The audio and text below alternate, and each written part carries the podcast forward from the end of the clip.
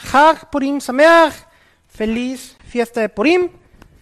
Hemos leído la Megilat, lo que es el rollo o el libro de la reina Esther, y vamos a hablar y vamos a descifrar algunas de las, eh, de las eh, pistas lingüísticas que tenemos, las cuales nos llevan hacia el Mesías Yeshua.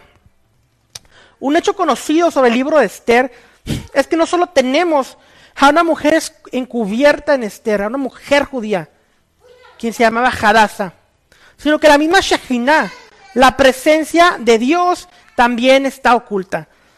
Y es por esto que por poco el libro de Esther era excluido del canon bíblico. Es evidente que Dios esconde entre las líneas de esta Megilá, de este rollo, ya que incluso su nombre ni siquiera es mencionado una sola vez. Mas, sin embargo, hay innumerables pistas que nos hablan de su actividad encubierta.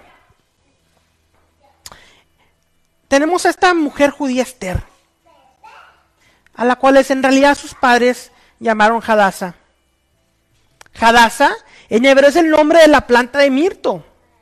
Y este nombre revela totalmente lo que ella era, ya que Esther era similar al árbol de mirto en su humildad.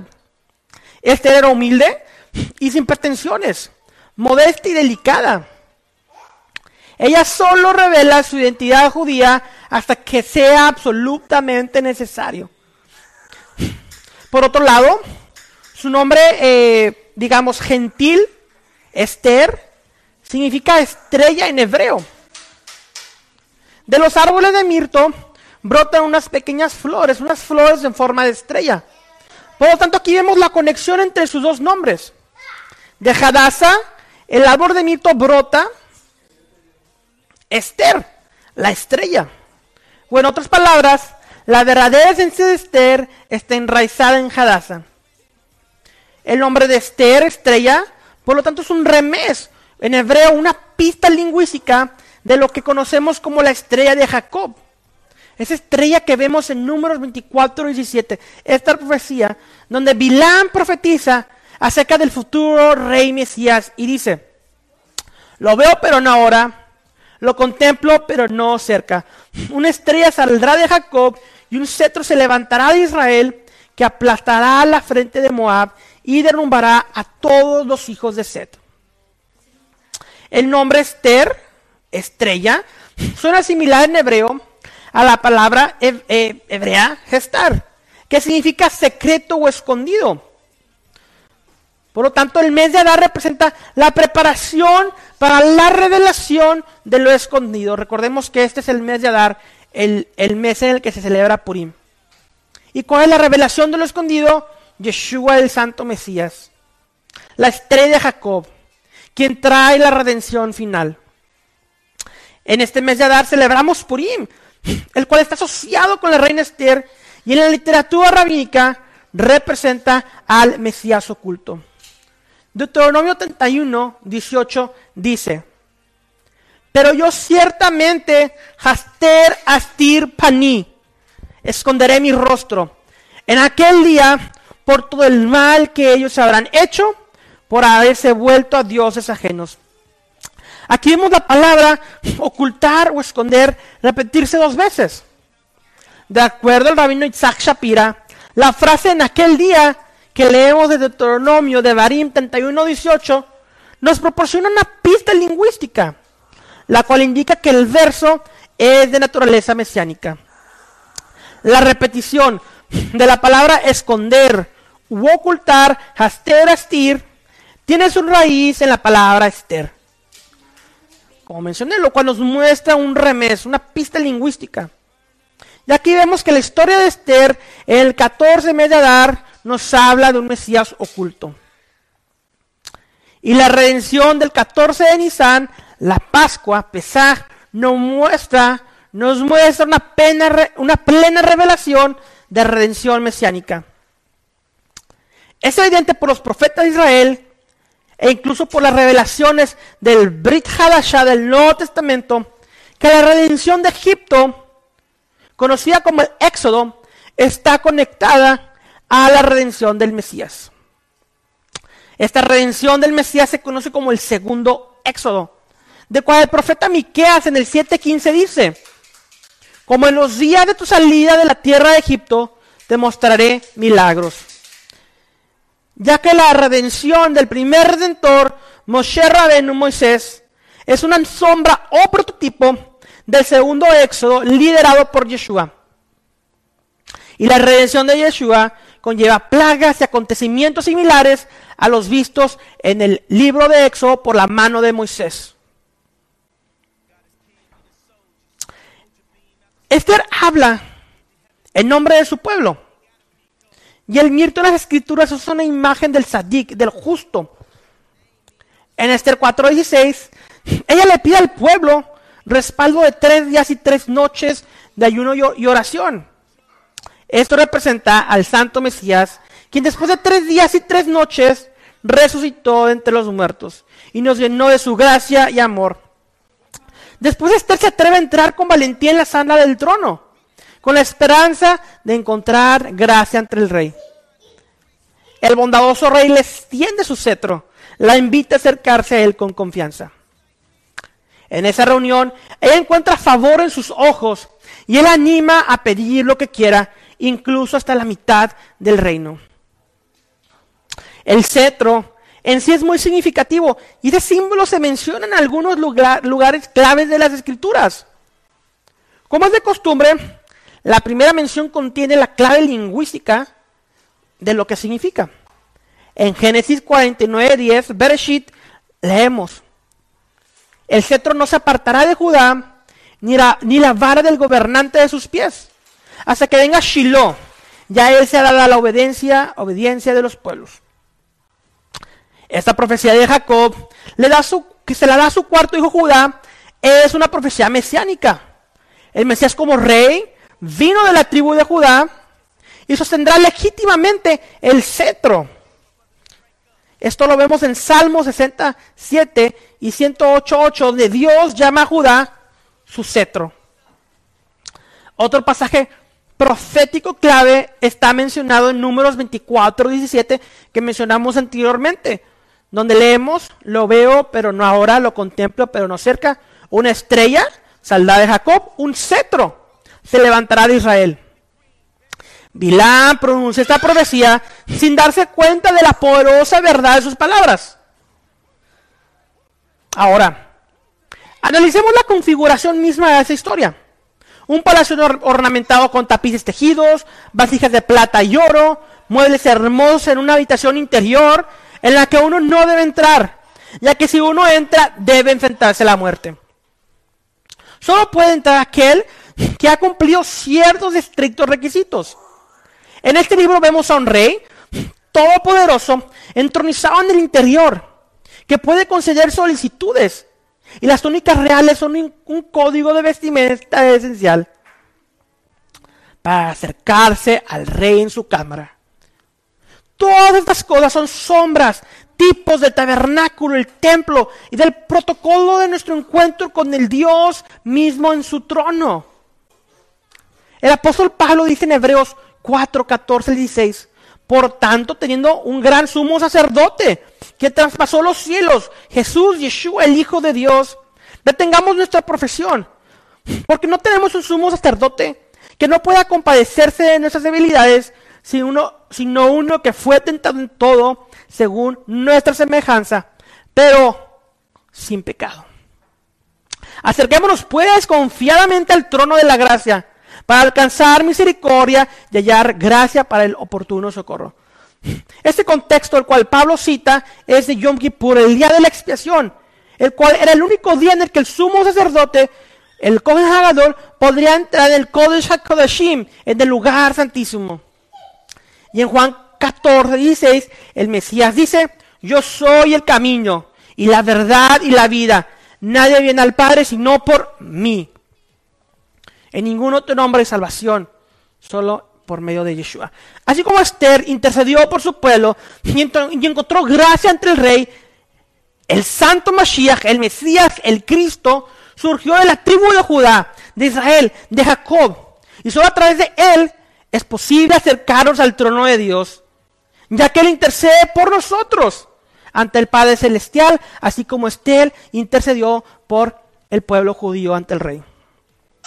Esther 2.5 dice, y había en la fortaleza de Susa un judío que se llamaba Mardoqueo, perdón, sí, Mardoqueo, hijo de Jair, hijo de Simei, hijo de Cis, el benjamita. ¿De dónde viene Mardoqueo? Viene de la tribu de Benjamín. Cis o Kish en hebreo es el mismo ancestro del rey Saúl. Eh, Mardoqueo viene del mismo ancestro del rey Saúl. En 1 Samuel 9 del 1 a 2 leemos, había un varón de Benjamín, hombre valeroso, el cual se llamaba Cis, hijo de Abiel, hijo de Seor, hijo de Beshora, hijo de Afia, hijo de un hombre de Benjamín. Y él tenía un hijo que se llamaba Saúl. Shaul Hamelech. Shaul Hamelech, Saúl el rey Saúl y Mardoqueo vienen del mismo linaje, son parientes. Por otro lado, ahora sí, hablando del malvado Hamán antisemita, su ancestría lo encontramos en Esther 3.1, donde dice, después de estas cosas el rey Asuero engrandeció a Hamán, hijo de Amadatá, Agageo, y lo ensalzó y puso su silla sobre todos sus príncipes que estaban con él. De acuerdo a la escritura y a la tradición judía, Agageo es, descendiente del rey amalecita Agag, quien fue enemigo de Israel durante el reinado del rey Saúl. Y esto lo vemos en 1 Samuel 15 del 7 33. Esto nos informa que Hamán, Amán, un descendiente de Agag, y Mardoqueo, un descendiente de Saúl, han heredado conflictos antiguos entre los israelitas y los amalecitas. La escritura dice que Dios ordenó al rey Saúl destruir la tribu antisemita de los amalecitas. Esto lo leemos en 1 Samuel 15 y Éxodo 17. Aunque Saúl conquistó a los amalecitas en batalla, él se quedó con lo mejor del ganado y le perdonaron la vida al rey Agag. 1 Samuel 15, 9. Al siguiente día el profeta Samuel reprendió a Saúl por su desobediencia y despedazó a Agag. 1 Samuel 15:33. Pero la descendencia de Agag se multiplicó. Bastó con tan solo una noche más de vida y el antisemitismo de su semilla llegó hasta su descendiente Hamán. De igual forma, en nuestras vidas no podemos permitir que el pecado viva un día más en nosotros. Esto puede ser mortal. A los descendientes de Saúl, Mardoqueo y Esther, se les dio otra oportunidad de llevar a cabo la instrucción de Dios de destruir a los amalecitas por medio de su descendiente Hamán, Amán, quien todavía estaba decidido a aniquilar al pueblo de Israel. Es casi como si todo el escenario hubiera sido planeado y orquestado desde hace mucho tiempo. En Colosenses 2.17, Pablo nos dice, todo lo cual es sombra de lo que ha de venir. En el pensamiento judío mesiánico, Mardoqueo es visto como una tipología de Yeshua. Encontramos varios paralelos bíblicos, o lo que yo llamo sombras del Mesías, entre los relatos del libro de Esther y los Besorot, los evangelios del Nuevo Testamento. Vamos a ver algunos de estos paralelos. Mardoqueo no se sometió ante el malvado Hamán.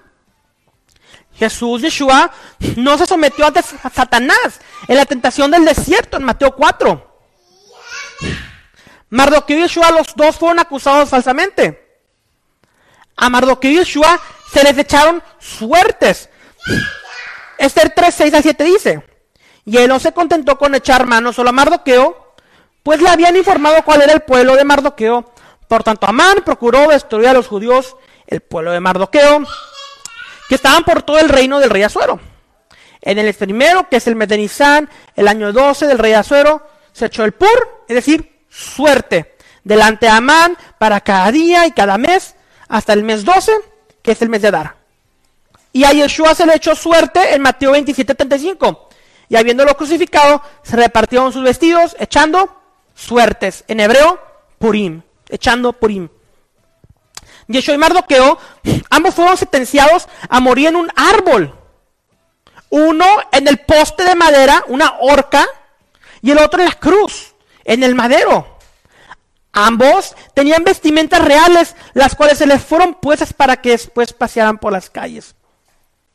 Marcos 11, de 7 al 11 dice, y trajeron el pollino a Jesús, Yeshua, y echaron sobre él sus mantos y se sentó sobre él.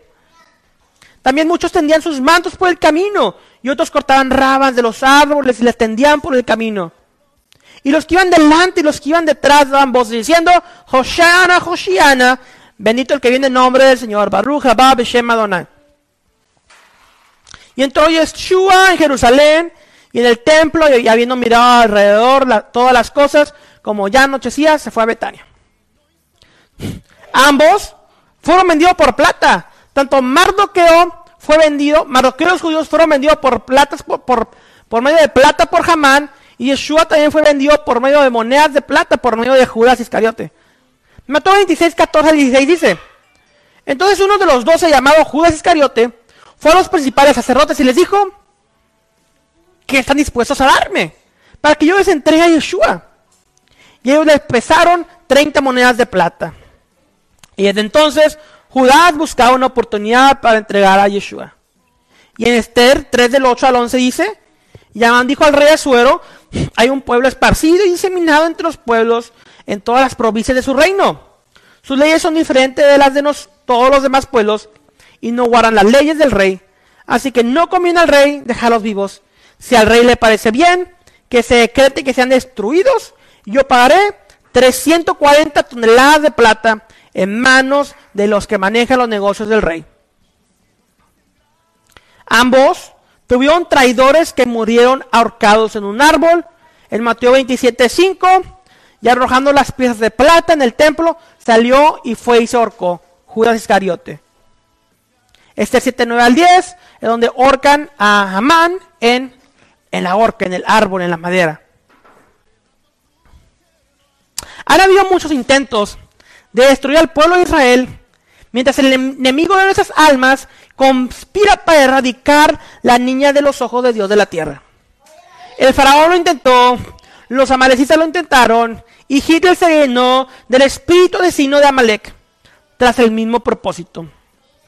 El pueblo, el pueblo de Israel siempre ha estado rodeado de enemigos, hostilidad, amenazas de muerte, e incluso hoy en día hay líderes políticos que hablan abiertamente de borrar a Israel del mapa. Pero así como Dios está moviendo los hilos de manera encubierta para crear una serie de eventos orquestados, sobrenaturalmente para salvar a Israel en el exilio de los ríos de Esther, así lo mantendrá hasta el día de hoy. La historia de Esther nos demuestra que Dios es lleno de gracia que nunca nos abandona y que nos permite pasar por las pruebas otra vez hasta que las aprobemos. Nuestro Dios es un Dios de segundas oportunidades. Salmo 121, 4. Jamás se adormecerá ni dormirá el que guarda a Israel. Shomer Israel. La actividad de Dios en el libro de Esther solo puede ser insinuada. Un curioso deseo nocturno de leer los libros del registro una reunión casual a medianoche en el patio del palacio. Pero también leemos que el pueblo judío envió oraciones, lo que implica que Dios, el destinatario de esas oraciones, es el que las recibió. Incluso hay conciencia de Dios entre el campamento de Amán.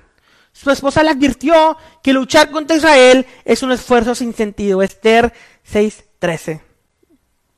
En hebreo este verso es muy enfático. Nafol tipol lifanav. La ruina de, Hamán estaba asegurada. Él no podía luchar contra el judío Mardoqueo. ¿Cómo es que ellos sabían de su fracaso?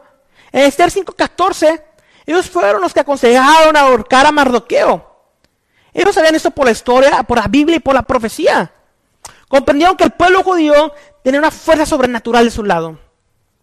Como Dios promete en Zacarías 12, aquellos que se oponen al pueblo judío solo se dañarán a sí mismos al final. Dios llamó a Esther a interceder por el pueblo judío. Y gracias a su valor y sabiduría, el pueblo de Israel obtuvo salvación. El linaje de Judá continuó. Y el Mesías llegó a Israel con el paso del tiempo. Como le advirtió Mardoqueo Esther Si ella no intercedía por el pueblo, entonces Dios seguramente actuaría de otra manera para salvarlos. Esther 4:14, porque si permaneces callada en ese tiempo, alivio y liberación vendrán de tu lugar para los judíos, pero tú y la casa de tu padre perecerán. Y quién sabe si para una ocasión como esta tú habías llegado a ser reina. Eso es similar a lo que encontramos en el Nuevo Testamento, Lucas 19:40. Les digo que si estos se callan, las piedras clamarán. Qué increíble privilegio se le dio a Esther. Y hoy tenemos ante nosotros una invitación similar. Yeshua nos dice que es un placer para el Padre darnos el reino. Lucas 2.72. Gracias a nuestro Mesías, el cetro de Dios, tenemos el derecho y la invitación de acercarnos con valentía ante el trono de Dios. Entonces podemos pedir por nuestras necesidades. Yo escogí un pueblo para poder revelarse a sí mismo y por medio de ellos revelarse a toda humanidad por medio de Israel. Dios reveló su palabra, su plan y el Mesías, el Salvador del mundo. Aunque la mayoría de Israel rechazó al Mesías, Dios permanece fiel a su pueblo. Existe un remanente lleno de gracia. En la primera venida del Mesías, se estima que alrededor de un cuarto de la población de Israel en el primer siglo vino a la fe en Yeshua como el Mesías. Incluso hoy el pueblo judío en cada nación está viniendo a la fe en Yeshua. Israel permanece como el epicentro del plan de Dios y será así hasta que el Mesías regrese a establecer su reino desde Jerusalén. Así como la verdadera esencia de Esther está enraizada en Hadassah, el Jesucristo que conocemos está enraizado en su naturaleza judía, en Yeshua. Esa es la revelación plena de Él. El libro de Esther es la revelación del Dios oculto que está con nosotros en todo momento es el esquema de la redención profética en manos del Mashiach Yeshua. Amén.